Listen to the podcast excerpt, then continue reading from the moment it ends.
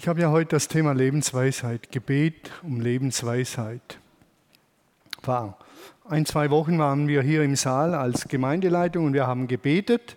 Und dann haben wir eine Flipchart da stehen gehabt und äh, auf dieser Flipchart war es möglich, Dinge draufzuschreiben, Eindrücke und so. Und dann, während wir beteten, kam mir dieser Vers, dieser Ausspruch vom Brief im Jakobus in Erinnerung, wo Jakobus sagt, wenn jemand von euch um Weisheit mangelt, dann bitte er Gott darum. Und er hat mich wie angesprungen. Manchmal springen einem Verse wie an. So richtig wie Wurm. Sie springen einem an. Und ich habe diesen Vers dahingeschrieben und dann gedacht, jeden Tag um Weisheit beten, das wäre gar nicht schlecht. Wir beten in diesem Kreis um den Erweiterungsbau, um die Umgestaltung. Wir beten um Weisheit in Führung der Gemeinde, in der Öffnung. Und es sind viele herausfordernde und schöne Aufgaben, die wir haben, aber die brauchen wirklich Weisheit. Und ich habe gedacht, so um Weisheit beten, das ist so was richtig Cooles, das machen wir. Und dann kommt irgendwann der Brief vom Himmel zum Thema Umbau, und dann kommt der Brief vom Himmel, wie wir das machen und jenes machen. Das wäre doch eine super Sache. Um Weisheit beten, wer mangelt, der bitte Gott darum. Wenn aber jemand von euch an Weisheit fehlt, bitte er Gott darum und es wird ihm gegeben werden, denn Gott gibt allen gern und macht dem, der ihn bittet, keine Vorhaltungen. Was für eine wunderschöne Zusage. Und die geht dann weiter, doch, der Betreffende, äh, doch soll der Betreffende seine Bitte in einer Haltung des Vertrauens und nicht der Haltung des Zweiflers. Denn wer zweifelt, gleicht einer Meereswoge, die vom Wind aufgepeitscht wird und mal dahin und mal dorthin äh, äh, treibt. Er soll im Vertrauen beten. Jakobus hat diesen Brief an Menschen geschrieben, die gläubig geworden sind, die sich entschieden haben, Jesus nachzufolgen und die sind in Stolpern gekommen. Das kennen wir wahrscheinlich alle. Man entscheidet sich äh, für Jesus und dann folgt ihm nach und dann kommt man in Stolpern, stolpert in der Gegend herum. Ich erinnere mich daran, äh, meine Frau und ich, äh, wir haben uns entschieden, Jesus nachzufolgen, haben uns taufen lassen und jetzt geht es steil bergauf, war der Gedanke, so richtig powermäßig voran. Und dann sind wir in eine Ehekrise gerasselt der feinsten Art. Unfassbar. Das ist jetzt fast 40 Jahre her. Übrigens haben wir heute 40-jähriges Ehejubiläum.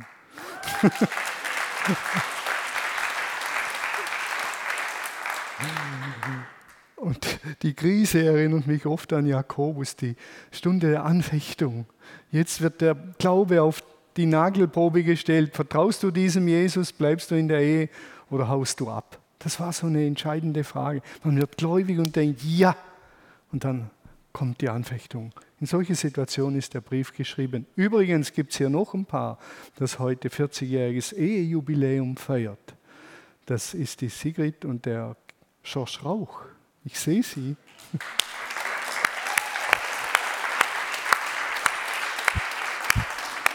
Zwei Paare hier drin, 80 Ehejahre, wenn ich Hans und Rita sehe, unzählige Jahre, 60, 70 oder schon ungefähr, schätze ich, dann sind wir bei drei Paaren 150 Jahre. Ist ja unglaublich. Das hier drin, da sind noch viele andere Paare hier. Wem Weisheit mangelt, der soll Gott darum bitten. Wir sind beim Jakobusbrief. Menschen geschrieben, die gläubig geworden sind, die in Stolpern gekommen sind. Umgang mit Versuchung ist das große Thema im Jakobusbrief. Wie, wie gehe ich mit Herausforderungen, mit Versuchung um? Mit der Tentatio führe uns nicht in Versuchung. So lautet hier die Station, die ihr da draußen am Eck seht. Drei Dinge behandelt Jakobus ausführlicher. Das erste ist der Umgang mit unseren Worten, der Umgang mit der Zunge.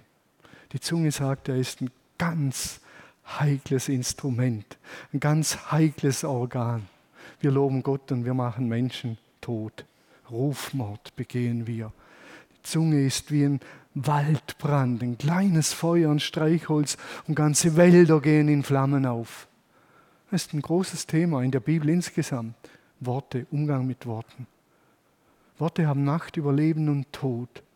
Wer sich hingebungsvoll mit ihnen beschäftigt, kann viel durch sie erreichen oder eben Menschen töten. Das ist ein großes Thema bei Jakobus und in der alttestamentlichen Weisheit. Dann ist ein großes Thema bei äh, Jakobus die Benachteiligung der Armen, die hinten runterfallen. Daniel hat einen Predigtpreis gewonnen, wenn ich es richtig erinnere. Über Predigt im Jakobusbrief über die Armen. Das ist ein großes Thema. Bitte, bitte Verliert die Armen nicht aus den Augen, schreibt er an die Gemeinde. Kümmert euch um sie. Seid bei ihnen. Verbringt Zeit und unterstützt sie.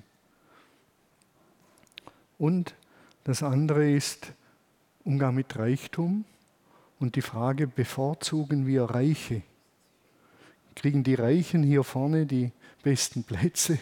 Die Armen stehen draußen. Wäre ein schönes Bild, wenn so viele Leute hier wären, hier vorne würden wir die Armen hinsetzen, die Reichen dürfen draußen stehen. Wird Jakobus sagen, das wäre die richtige Reihenfolge. Das sind die Themen im Jakobusbrief und eben die Bitte um Weisheit. Die Inspiration für Jakobus ist die Bergpredigt, Berglehre in Matthäus 5 bis 7, die, das zentrale Lehrstück von Jesus und die Weisheitsliteratur im Alten Testament, vor allen Dingen die Sprüche. Wer Sprüche liest und Jakobus, der entdeckt tausend Parallelen. Höchst spannend. Das muss man wie zusammenlesen. Und dann noch die Bergpredigt. Und dann hat man unglaublich reiches und schönes Fundament. Und dann sagt aber Jakobus, um ein weises Leben zu führen, braucht es noch mehr, nämlich die Bitte um Weisheit. Wem Weisheit mangelt, der bitte Gott darum. Und Gott sagt, er gibt so gern. Gott hört manche Gebete, die erfreuen sein Herz. Das können wir uns kaum vorstellen. Eins dieser Gebete ist das Gebet um Weisheit. Herr, schenk mir Weisheit. Herr, schenk mir Weisheit. Ein einfaches Gebetlein, das kann man morgen beten und sagen, Herr, schenk mir Weisheit für die Aufgaben dieses Tages schenk du mir Weisheit. Es gibt in der Bibel solche sogenannte uneingeschränkte Zusagen, Verheißungen nennt man das, die gelten immer. Und dann gibt es Verheißungen, die gelten nicht immer. Die Verheißung an Sarah, die mit 75 oder wie alt war sie oder 90 und die Zusage bekommen hat, sie wird schwanger. Das war eine Verheißung in eine besondere Situation. Die gelten nicht allen 90-Jährigen. Also man kann jetzt nicht hergehen, ich sehe die Rita, ich mache jetzt das so mal, und die Rita geht heute heim und sagt, Herr, du hast verheißen, dass ich nochmals schwanger werde. Sie schüttelt den Kopf, das betet sie sowieso nicht. Das verstehe ich, Rita. Nicht mal mit 60 wollte ich nochmals schwanger werden, Vater werden. Es gibt uneingeschränkte Verheißungen und diese Verheißung, das Gebet um Weisheit, ist eine dieser Verheißungen, die gelten für alle Menschen zu allen Zeiten immer. Und dann gibt es viele Verheißungen, die sind in eine Situation hineingesprochen und die kann ich nicht in Anspruch nehmen für meine Situation. Kann ich schon, aber die ist in eine andere Situation hineingesprochen. Und dann kann ich mich noch so bemühen und sagen, Herr, ich nehme sie in Anspruch, ich nehme sie jetzt und ich baue darauf. Hallo, es war in eine andere Situation hineingeschrieben und passt nicht in meine. Aber die Verheißung um Weisheit, die gilt allen Menschen. Deshalb kann Jakobus sagen, wenn ihr darum betet, zweifelt nicht. Das ist eine dieser Verheißungen, die gilt immer für alle Zeiten, für jeden Menschen. Zweifelt nicht. Aber das gilt nicht immer für alles. Und das gilt auch nicht dafür, dass man nicht zweifeln darf an gewissen Dingen. Darum geht es nicht. Aber wenn Gott eine Verheißung gibt und sagt, ich gebe euch gerne Weisheit, das ist eine Zusage für alle Menschen und alle Zeiten und alle, die Jesus nachfolgen, ganz besonders, dann zweifelt nicht. Rechnet damit, dass Gott euch das gibt. Finde ich so schön. Und dann heißt es, er gibt gerne. Und er macht keine Vorhaltungen und sagt, Daniel, du Penner, das solltest du eigentlich selber wissen. Er gibt gerne, er sagt, Mensch Daniel, so schön, dass du um Weisheit gebetet hast heute Morgen. Diese Bitte erfülle ich dir gerne. dass deine Frau nochmals Zwillinge kriegt, das muss nicht sein.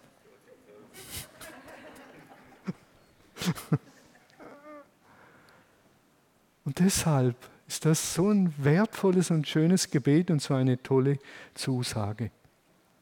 Jemand hat mir geschrieben auf Facebook, eine unserer Töchter, ähm, hat mir das geschickt. Und hier steht ja Gottesdienst am Sonntag, so wurde er beworben, Gebet um Lebensweisheit. Um was beten wir da überhaupt? Und dann hat sie unterstrichen, äh, Gott gibt gerne oder die Predigt äh, richtet sich besonders an diejenigen, die einen Mangel an Weisheit empfinden. Und dann hat sie drunter geschrieben, ihr seht hier, wer das wohl gerne zugibt, dass er einen Mangel empfindet. Bei sich selber, bei den anderen natürlich schon. Ist ja klar, die anderen, denen mangelt Weisheit, aber mir geben wir das zu. Und sie hat gemeint, das wäre eine Grundbedingung, dass wir uns bedürftig erklären und sagen, mir mangelt an Weisheit. Als Vater, als Mutter, als Arbeitnehmerin, als Arbeitgeberin, als Arbeitgeber. Mir, mir mangelt an Weisheit. Als Landwirt, als John Deere-Fahrer und Fendt-Fahrer. Mir mangelt an Weisheit. Das wäre wohl das Erste, hat sie gemeint, und das habe ich noch spannend gefunden. Habe ich überhaupt einen Mangel? Ich habe hier vier Gutscheine. Und wer einen Mangel hat an gutem Eis,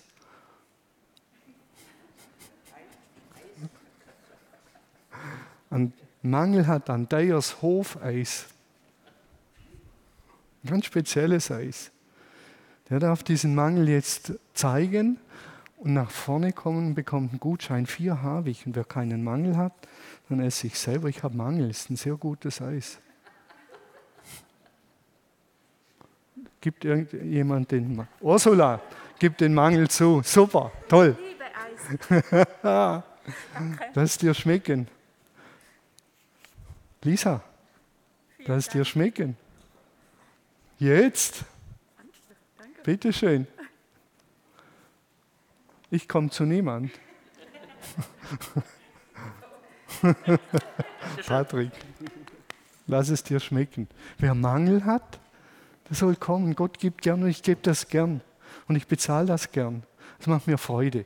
Menschen etwas zu geben, was sie wollen.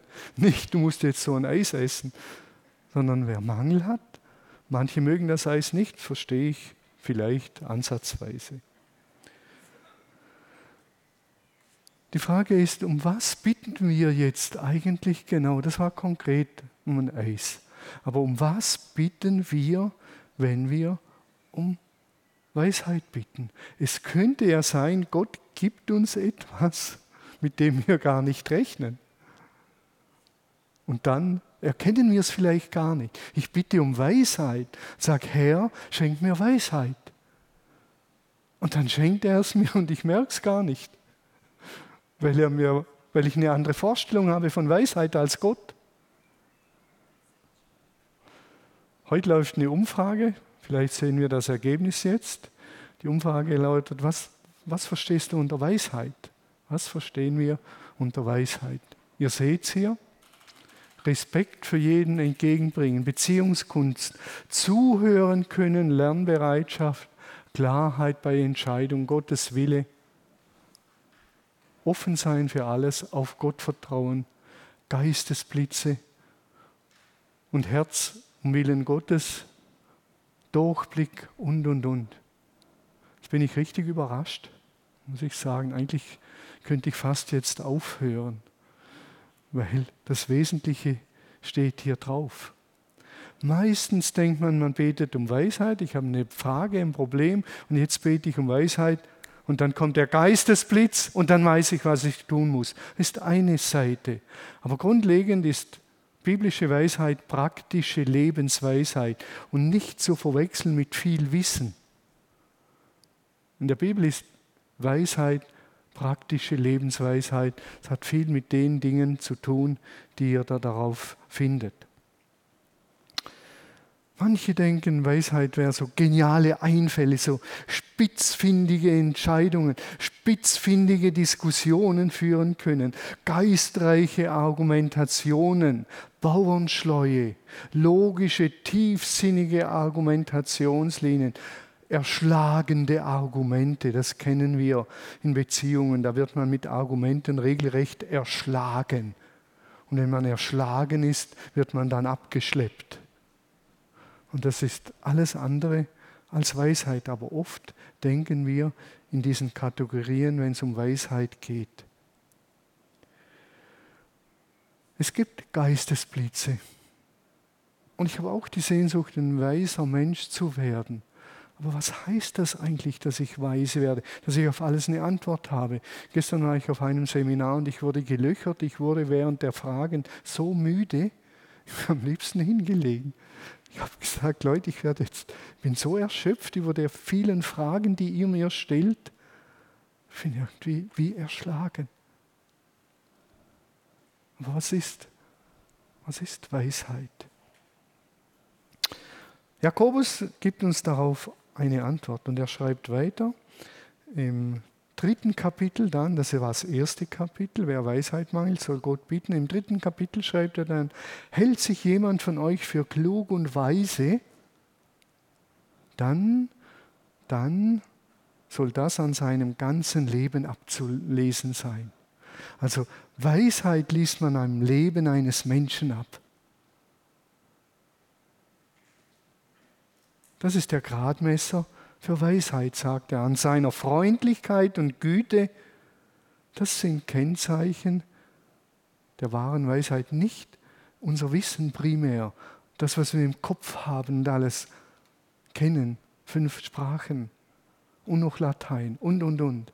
Das ist nicht schlecht, ist alles gut, vielleicht hilfreich zur Weisheit, aber das ist nicht in dem Sinn Weisheit. Echte Weisheit zeigt sich an meiner Lebensführung und nicht primär an meiner Schleue. Wenn jedoch, sagt Jakobus, wenn jedoch einer innerlich voller Eifersucht, Bitterkeit oder Streitsucht ist, Besserwisserei, dann soll er sich nichts auf seine Weisheit einbilden. Überhaupt nichts soll er sich darauf einbilden. Er belügt sich nur selbst. Seine Weisheit hat nichts nichts, sagt Jakobus, mit der zu tun, die Gott verleiht, sondern sie ist nichts anderes als menschliche Scheue, Schleue und dämonisch. Wird er ganz scharf. Vom Bösen inspiriert, sogar dämonisch. Und ich habe gedacht, die ganzen Diskussionen und Spitzfindigkeiten, die wir derzeit, nicht wir hier manche, aber um Corona herum führen, so diese Analysen und noch einer weiß es besser und der andere weiß noch besser. 50 Millionen Virologen in Deutschland und die sind alle so schlau. Ich weiß nicht, würde Jakobus sagen, was hat schon dämonische Züge, denn da kommen nur Streitereien dabei raus. Zwietracht, Eifersucht, Ärger. Und das ist keine biblische Weisheit, würde er sagen ganz weit weg von dem. Das hat mich enorm beschäftigt. Diese spitzfindigen Diskussionen auch in theologischen Fragen manchmal. Und was ist welcher Reiter und welche Schale? Vor etlichen Jahren, ich weiß nicht, 30 Jahren ist Tschernobyl in die Luft gegangen. Und Tschernobyl heißt ja Wehrmut. Und dann war klar, das ist die Zorneschale, der Wehrmut wird auf die Erde ausgegossen. Jetzt kommt das Ende. Und da wurde diskutiert und gestritten. Hallo? Wir lernen nichts daraus. Ist so verrückt. Und jetzt sagt Jakobus, diese Weisheit der Spitzfindigkeiten und Streitereien ist alles andere als biblisch. Die führt nicht zur wahren Weisheit und die führt nicht weiter. Und dann nennt Jakobus acht Begriffe, äh, die die wahre Weisheit beschreiben. und die will ich kurz mit uns anschauen. Er sagt, Weisheit, Die Weisheit, die Gott schenkt, verändert das Leben eines Menschen. Die Weisheit, die Gott schenkt, verändert das Leben eines Menschen. Es wird vor allem aufrichtig, lauter, friedliebend, freundlich, gehorsam, voll von Barmherzigkeit, vorurteilsfrei und ohne jegliche Heuchelei. Kurzum, kurzum eine, ein solches Leben wird viele gute Früchte bringen. Eine dieser Früchte ist die Gerechtigkeit, die Gott dort schenkt, wo jemand Frieden stiftet. Das ist also die Weisheit von oben. Ich sage ein paar Worte zu den einzelnen Begriffen. Weisheit, sagt Jakobus, ist lauter, rein. Man könnte sogar sagen, jungfräulich, zart, unberührt. Man hat tiefen Respekt davor. Es gibt solche Dinge, die sind so, so zärtlich, so ganz besonders. Und die will man nicht verunglimpfen. Da geht man ganz vorsichtig hin, berührt sie ganz vorsichtig mit großem Respekt. Ein reines Herz oder ein einfältiges Herz. Ein einfältiges Herz ist ein Herz, das eine Falte hat. Ich habe jetzt kein Blatt hier, keins. könnte ich es demonstrieren. Ein Daniel hat sowas. Danke. Ein einfältiges Blatt ist so einfach gefaltet. Und die Richtung ist klar, die geht Richtung, ich gehe aufs Kreuz, auf Gott zu. Das ist meine Falte, die zeigt Richtung Gott. Das ist ein einfältiges Herz, nicht ein dummes, sondern einmal gefaltet. Und viele Menschen haben solche Herzen, tausende Falten, orientierungslos, einfach so. Und dann sieht es so aus. Das lautere Herz hat eine Sehnsucht, mit Gott zu leben. Nicht aus Angst, sondern aus tiefem Respekt, weil es sagt, Gott weiß, was am besten ist. Er weiß es und ihm vertraue ich. Und das ist meine Falte im Leben. Und die verfolge ich. Das ist das Erste, ein lauteres, reines Herz. Das Zweite ist ein friedsames Herz oder friedliebend. Und friedliebend versucht, ein friedliebender Mensch versucht zwischen Menschen untereinander und zu Gott alles ins rechte Verhältnis zu setzen.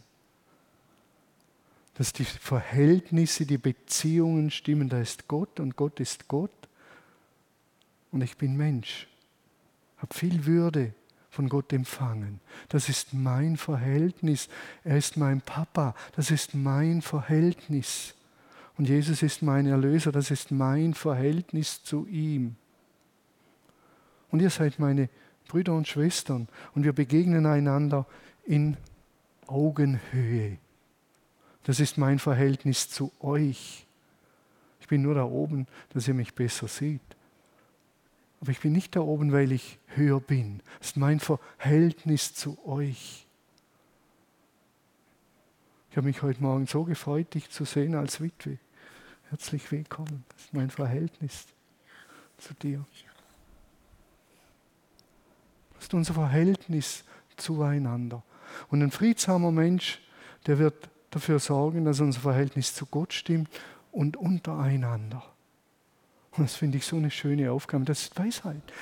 Jakobus sagt, wenn ihr um Weisheit bittet, dann bittet ihr darum, dass ihr untereinander in die rechten Verhältnisse und zu Gott kommt. Darum bittet ihr. Nicht nur um Geistesblitze, die gibt es auch, ob wir bauen sollen oder nicht, sondern ihr bittet darum, ins rechte Verhältnis zueinander zu kommen. Und das ist der Gegensatz zur anmaßenden Klugheit. Die anmaßende Klugheit, sie spaltet, die Besserwisserei, die verächtlich auf andere herunterblickt die zerstört die Verhältnisse. Ich habe den Checker, ihr seid arme Würstchen. Der Friedsame sagt, Leute, ihr begegnet einander auf Augenhöhe, wir alle. Und dann haben wir Gott. Das sind unsere Verhältnisse zueinander und zu Gott. Und das sind wieder wie die, die Worte aus der Weisheit. Die Worte der Besserwisser sind wie Messerstiche. Ihr kennt das, Sticheleien sind wie Messerstiche. Die Worte eines weisen Menschen bringen Heilung, Versöhnung. Was richten unsere Worte an? Dann das nächste ist, Weisheit kennt eine höhere Gerechtigkeit. Weisheit kennt eine höhere Gerechtigkeit. Diese höhere Gerechtigkeit schreitet ein, wenn das Gesetz ungerecht wird. Wir sollen dem Staat uns unterordnen, aber wenn die Gesetze des Staates ungerecht werden, dann tritt die höhere Weisheit in Kraft. Und dann dürfen und sollen wir sogar ungehorsam sein. Wir erleben das in Corona-Zeiten. Ich war gestern in, in Landau und ich habe eine Witwe besucht, deren Mann ich vor ein paar Jahren beerdigt habe. Und das ist Bayern, Landau ist Bayern, an der Isar. Und sie kommt zu mir und sagt, Thomas, darf ich dich umarmen? Das dürfte ich normal nicht. Aber die höhere Gerechtigkeit, diese Person braucht jetzt eine herzliche Umarmung. Das ist die höhere Gerechtigkeit. Und da müssen wir uns als Gemeinde immer auch fragen, wie viel wollen wir einfach gehorsam sein und wo müssten wir eine höhere Gerechtigkeit walten lassen, weil Menschen vor die Hunde gehen, vereinsamen, kaputt gehen. Da müssen wir achtsam bleiben, jetzt im Corona-Denken. Aber nicht einfach plump und platt und dumm und banal über Bord werfen. Das ist eine höhere Gerechtigkeit. Und ich finde find das unglaublich schön. Jesus sagt, wenn eure Gerechtigkeit nicht besser ist als der der Pharisäer, dann taugt ihr nicht fürs Himmelreich. Die haben alles richtig gemacht. Und Jesus sagt, Gottes Gerechtigkeit ist seine Barmherzigkeit, ist eine höhere Gerechtigkeit. Und ich finde das so befreiend. Ich bin sowieso ein freiheitsliebender Mensch. Ist klar, ich liebe das. Und ich sage, es gibt immer noch eine Gerechtigkeit darüber. Und wir sollten nicht tölpelhaft den Gesetzen und Ordnungen immer strikt Folge leisten, sondern manchmal müssen wir die Türen aufmachen, sondern da gibt es eine höhere Gerechtigkeit. Vielleicht braucht jetzt jemand eine Umarmung, ist eine höhere Gerechtigkeit. Der braucht sie dringend nicht nur Eisen. Wenn jemand eine braucht, ist er eingeladen, sich bedürftig erklärt.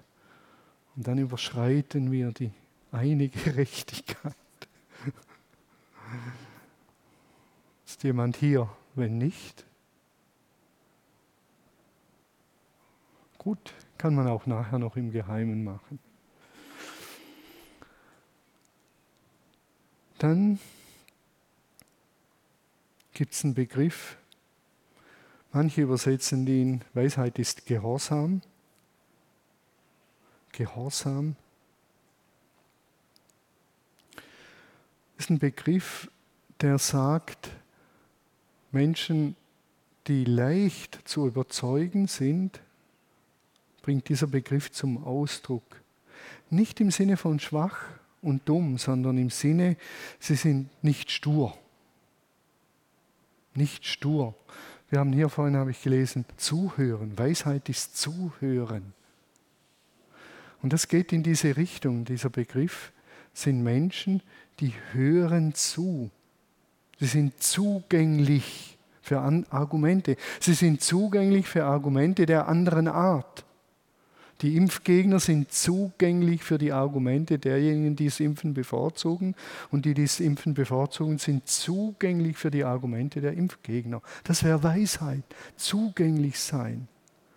Der wirklich Weise verschließt sich nicht den Argumenten, sondern er hört zu.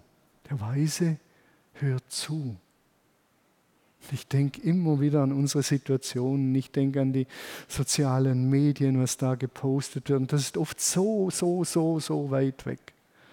Wenn ich um Weisheit bete, sage ich, Herr, hilf mir, dass ich besser zuhören kann und hilf mir, dass ich zugänglich werde für die Argumente anderer. Das ist Weisheit. Wenn ich um Weisheit bete, bete ich darum. Nächster Begriff ist, Weisheit ist voll von Barmherzigkeit. Und diese höhere Barmherzigkeit ist die Barmherzigkeit, wenn jemand selbst verschuldet in Not gerät, dass ich ihm helfe.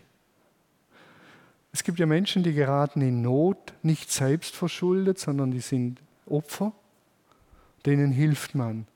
Aber jemand, der selbst verschuldet, in Not gerät, und ich habe es ihm noch gesagt, pass auf, und er hat es doch gemacht, und die Misere ist passiert, und dann komme ich und sage, habe ich dir gleich gesagt. Nein, diese Art von Barmherzigkeit, diese Weisheit, die sich in Barmherzigkeit zeigt, die geht hin und hilft. Ich spreche das nicht tot, im Sinn von, ja, ja, aber die hilft, reicht die Hand. Gott sagt, ihr seid selbst verschuldet, habt ihr diese Erde korrumpiert. Selbst verschuldet habt ihr alles kaputt gemacht. Selbst verschuldet habt ihr Beziehungen zu mir zerstört. Aber ich reiche euch die Hand. Ich sage es euch und gleichzeitig reiche euch die Hand zur Versöhnung. Das ist eine höhere Barmherzigkeit. Wenn wir um Weisheit beten, beten wir um Barmherzigkeit. Der nächste Begriff sagt, die Weisheit ist unparteiisch oder kennt kein Zaudern und Zögern und sie fällt kein einseitiges Urteil und sie bildet keine Koalitionen. Anticharismatiker suchen Anticharismatiker, Charismatiker suchen Charismatiker. Und dann bilden wir Koalitionen, dann gehen wir aufeinander los. Die Weisheit tut das nicht.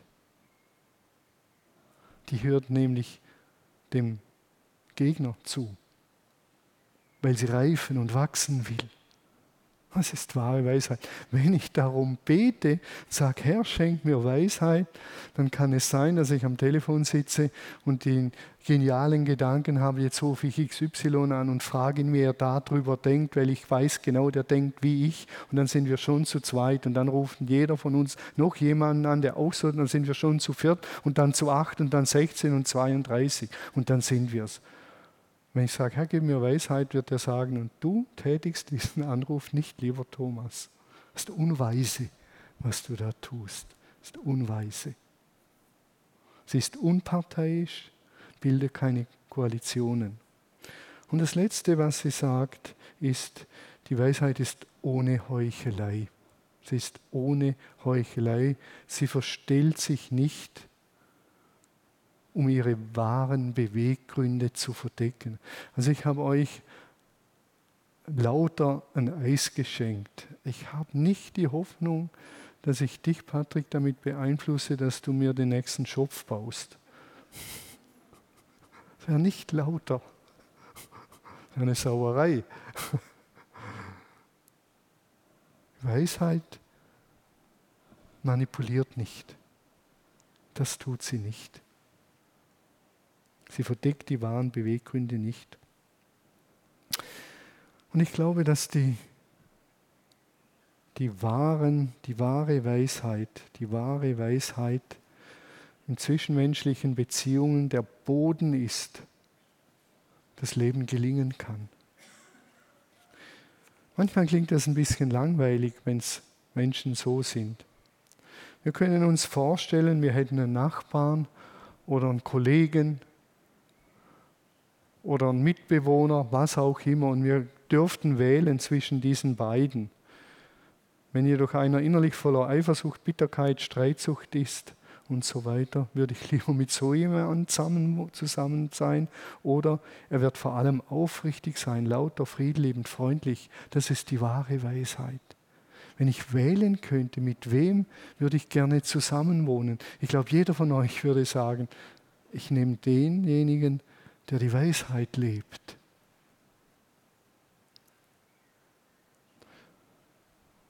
Und jetzt müssen wir sozusagen den Spieß umdrehen. Die Herausforderung für uns besteht darin, wie ich selbst solch ein Nachbar, wie ich selbst solch ein Arbeitskollege, wie ich selbst so ein Ehepartner, wie ich selbst so ein Gemeindemitglied werden kann, wie in Vers 17 beschrieben. Nicht die anderen, sondern ich bin dran. Wie kann ich selbst so ein Mensch werden? Freundlich, lauter, barmherzig. Und Jakobus sagt, betet darum. Weisheit kommt von oben, betet darum. Und zwar hartnäckig und Gott gibt euch gern. Er gibt euch gern. Und wir stellen fest, dass diese Weisheit eine ganze Lebensführung hervorbringt. Und ich glaube, dass diese Lebensführung wie eine Brutstätte wird für noch mehr Weisheit. Die Weisheit explodiert mit der Zeit regelrecht, weil da eine Brutstätte ist, ein Ort, wo diese Dinge gelebt werden und da herrscht Weisheit. Da wird das Potenzial zum Guten eingesetzt. Da werden tolle Entscheidungen getroffen. Natürlich gibt es manchmal Geistesblitze, aber der Weg ist ein anderer. Wachstum, Entwicklung, Reifung der Persönlichkeiten, damit ein Ort ist. Und die Gemeinde soll solch eine Brutstätte sein solch eine Brutstätte, wo wir aufrichtig sind, wo wir lauter sind, friedliebend, freundlich, aufeinander hören, gehorsam, voll von Barmherzigkeit, vorurteilsfrei und ohne jegliche Heuchelei. Da sind die Gedanken frei. Da kann man frei denken. Und da entstehen gewaltige, tolle Entscheidungen. Da bin ich überzeugt. Wenn ich Daniel zusammensitze, wir denken auch frei. Da sagt jeder, was er denkt. Und das ist ein Ort der Kreativität. Das ist unglaublich.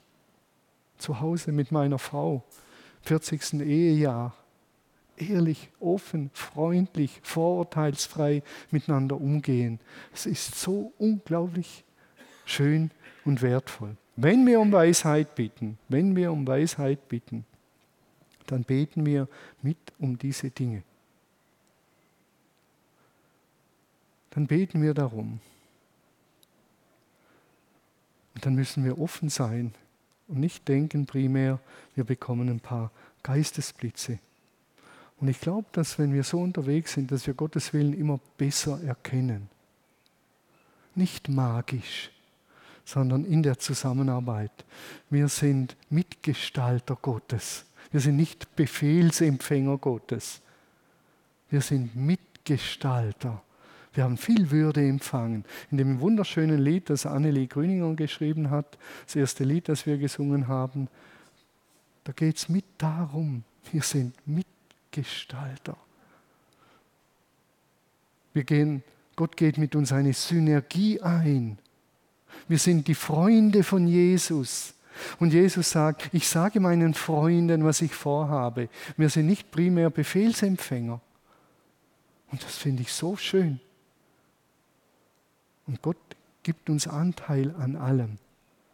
Und dass das wachsen und gedeihen kann, beten wir um Weisheit und leben diese acht Aspekte, die ich in aller Kürze aufgezeichnet habe. Und wir verstehen Gott immer besser.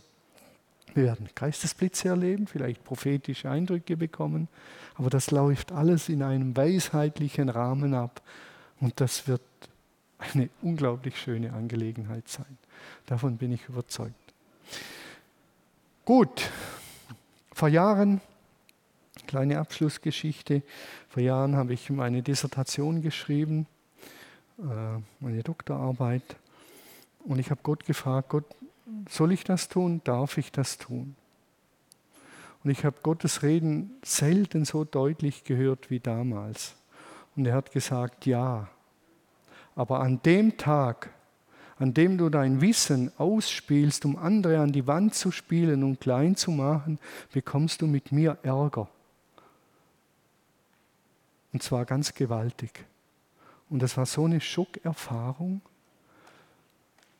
Und mein Wissen soll ich einsetzen, damit Menschen aufblühen können. Und das hat wiederum ganz viel mit Weisheit zu tun. Man darf Wissen und Weisheit nicht gegeneinander ausspielen. Aber für was setze ich mein Wissen ein?